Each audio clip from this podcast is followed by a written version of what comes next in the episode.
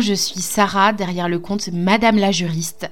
Ma mission à moi, c'est de faire en sorte que le droit ne soit vraiment plus vu comme ton ennemi, mais vraiment comme un allié dans ton business pour aller plus loin et pour atteindre plus facilement tes objectifs.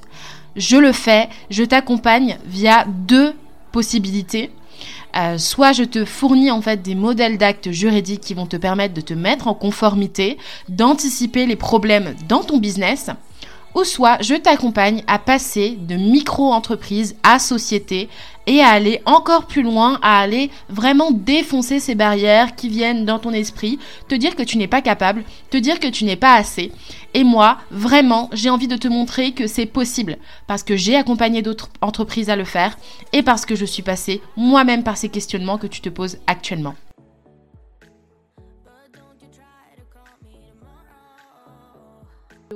Merci d'être là dans cet épisode. Je vais me confier à toi aujourd'hui et te parler de mon propre parcours et de la manière dont l'infertilité impacte ma manière d'entreprendre. Si tu me suis sur Instagram, tu as peut-être pu entendre ou pu voir passer des stories où je te raconte que pour avoir eu notre premier enfant, c'était pas si simple que ça même si nous étions euh, jeunes, puisqu'on a commencé à essayer euh, les essais bébés lorsque j'ai terminé la fac, donc j'avais, j'allais sur mes 22, j'allais avoir 22 ans. Et euh, ce qui s'est passé, c'est que moi, j'étais très impatiente à l'idée d'avoir mon bébé une fois que j'aurais terminé mes études et de vite pouvoir me marier et vite pouvoir en fait créer ma famille avant d'avoir 30 ans, parce que pour moi, j'estimais que 30 ans, c'était l'âge rêvé pour lancer ma carrière et ne pas faire d'interruption pour des arrêts, euh, par exemple congé maternité, parce que mes enfants seraient plus grands et où je me dirais, ben, en fait, j'ai plus qu'à me concentrer sur ma carrière. Donc j'avais déjà une vision très très carriériste. Et contrairement à ce que mes proches comprenaient de cette intention de marier vite, entre guillemets, de marier jeune et d'avoir des enfants tôt, entre guillemets encore, parce que tout ça c'est relatif, euh, bah, en fait, il, se disait plutôt que euh, bah, du coup, c'est que je négligeais euh, euh, mes finances, je négligeais ma carrière, alors que c'était une stratégie tout à fait à l'inverse. Pour moi, il fallait que j'ai mes enfants, tous mes enfants, et je comptais avoir trois enfants. Il fallait que j'ai mes enfants avant d'avoir 30 ans. Et le challenge était lancé dès lors que j'avais eu 18 ans et que j'étais à la fac. Et non, je suis rentrée à la fac à 17 ans en plus. Dès lors que j'avais 17 ans, je me disais non, c'est ça le plan que je veux pour ma vie. Euh, et à partir de 30 ans, je veux euh, pouvoir euh, voyager comme je veux avec mes enfants, aller dans, une longue carrière et en fait ne pas avoir de regret de me dire ah bah faudrait que, que je fasse telle ou telle chose parce que l'horloge biologique va arriver, va, va me réveiller. Et donc, j'étais vraiment dans cette vision assez de contrôle, un contrôle total de ma vie. Pour moi, ma vie parfaite, c'était ça. Et ma vie parfaite, c'était ça, ni plus ni moins. Et donc, j'étais surprise quand je me suis rendu compte que après euh, quelques mois d'essai, il n'y avait toujours pas de bébé. Il faut savoir que le premier mois d'essai, j'étais déjà dans un stress pas possible parce que pour moi, pour moi on m'a tellement rabâché que si on ne prenait pas de contraception et qu'on faisait des rapports euh, avec son compagnon ou avec un, partenaire, peu importe, on allait forcément tomber enceinte. On me l'a tellement rabâché, rabâché, rabâché. Il suffit de regarder les films aussi, où il y a une personne qui fait un oubli de pilule et ça y est, elle est enceinte. Pour moi, c'était normal en fait de tomber enceinte la première fois qu'on essaye. Et je, je n'imaginais même pas une autre vision euh, d'un monde où c'était possible en fait de galérer pour avoir un enfant. Et en fait, je suis rentrée dans cette spirale de moi qui s'enchaînait, qui s'enchaînait et qui s'enchaînait, où j'avais que des tests négatifs. Alors la chance que moi j'avais, c'était de pouvoir me fier vraiment sur mes cycles, puisque j'avais des cycles tout à fait stables, de 28 jours, ni plus ni moins. À chaque fois, je savais qu'au 28e jour, je devais avoir mes règles. Euh, et donc, euh, bah, je faisais des tests d'ovulation à milieu de cycle, et ensuite en fin de cycle, des tests de grossesse. Euh, et, c'était éprouvant parce que je suis une personne qui n'accepte pas l'échec aussi. Donc ça, je pense que ça peut se ressentir aussi dans ma manière de parler, dans ma manière de faire. Mais j'aime pas échouer, je déteste rester sur quelque chose de négatif.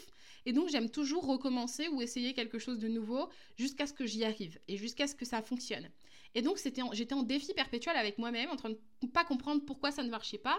J'avais aussi peur d'aller voir des médecins parce que, étant donné que je suis, enfin, j'étais en surpoids avant, maintenant je suis en obésité, j'étais en surpoids et donc j'avais totalement peur qu'on me dise euh, la fameuse phrase du il suffit de perdre du poids et ça va venir tout seul. Donc j'ai repoussé, j'ai repoussé et en fait, au bout des un an de, d'essai bébé, je suis partie voir une gynécologue et ça a été vraiment la douche froide.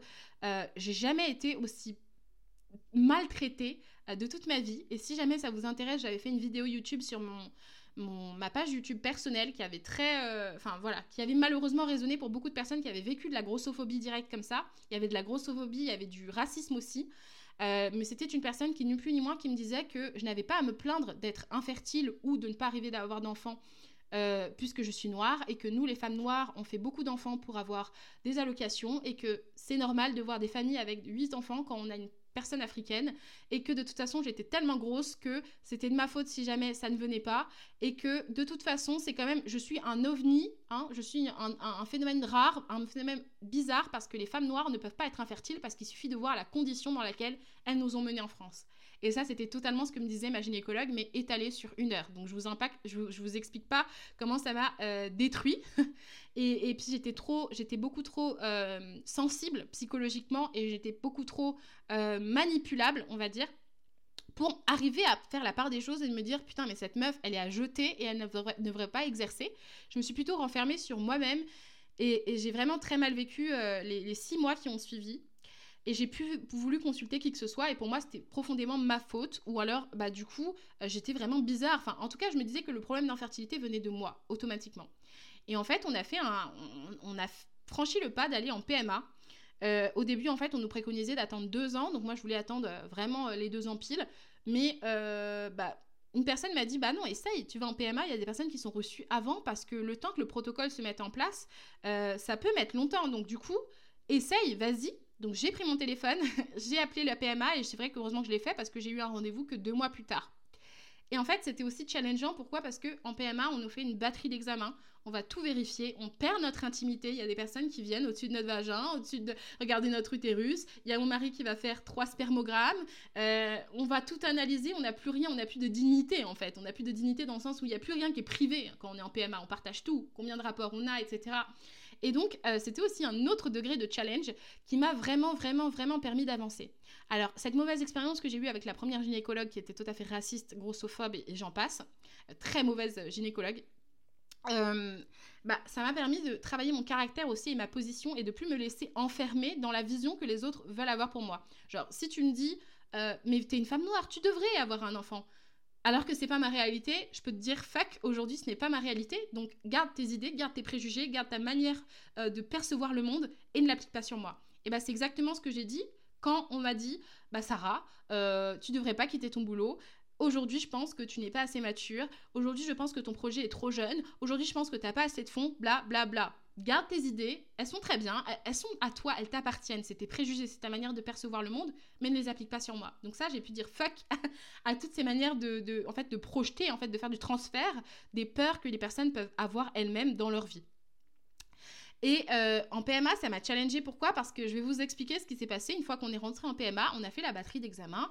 On a eu un rendez-vous avec la gynécologue qui a programmé en fait une intervention par le biologiste pour faire une FIV, donc une fécondation in vitro, parce que les résultats étaient très négatifs par rapport aux spermatozoïdes de mon mari. On estimait qu'il n'y avait que vraiment... Au premier test, c'était 3% viable et au dernier test, c'était seulement 1%. Donc ça veut dire qu'une personne moyenne, en général, c'est 20% de, spermatozoïdes fonctionnels. Et là, ce n'était pas le cas. Donc on nous disait cash, c'est maintenant ou jamais. En gros, pour faire votre transfert, enfin, il faut, qu'on puisse garder un maximum de, spermatozoïdes viables pour faire, faire féconder avec des ovules et, enfin des ovocytes et faire des embryons. Donc, euh, ok, nous on était dans un état d'esprit, on s'est dit, bah jamais ça va venir naturellement. Et en fait, juste euh, deux semaines avant d'avoir le rendez-vous chez le biologiste, je suis tombée enceinte naturellement, alors même que les tests n'avaient jamais été aussi pourris que ça. C'était le mois où on était vraiment en mode fuck Ça fait combien de fois que j'ai dit fuck dans cet épisode de podcast? Faudra compter.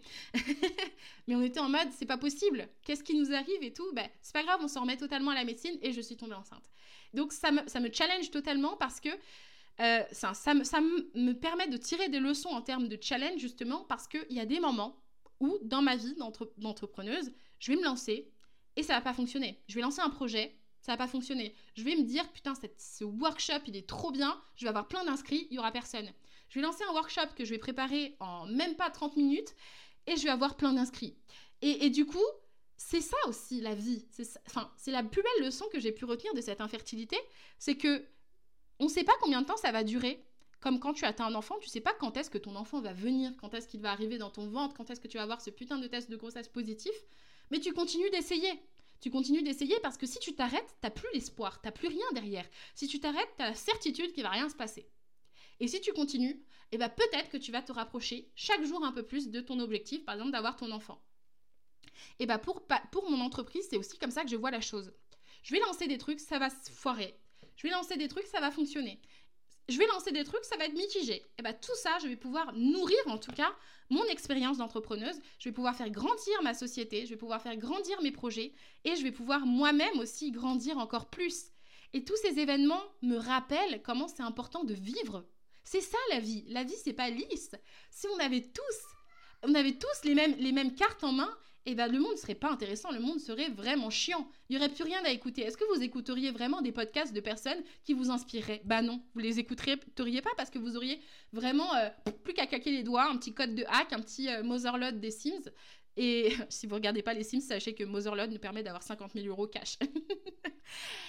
sachez que la vie, elle est pleine de surprises et moi c'est ce que j'ai retenu de cette infertilité qui m'a pourtant vraiment vraiment fait du mal où j'étais psychologiquement très bas très basse.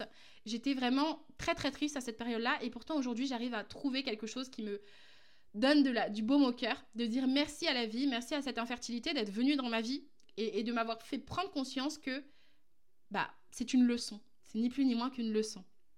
Et je pense que vous aussi, vous allez avoir des moments où vous n'allez pas être bien, vous allez voir des trucs qui vont pas se vendre, vous allez avoir l'impression de, de, répéter, répéter, répéter et de pas avoir de résultats eh ben, pensez toujours que j'ai attendu 24 mois pour tomber enceinte. Une partie de plaisir, euh, vraiment pas une partie de plaisir. Et pourtant, j'y suis arrivée.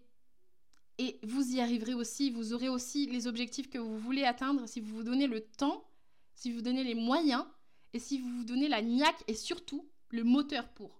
Et, faites attention aussi aux véhicules que vous voulez avoir.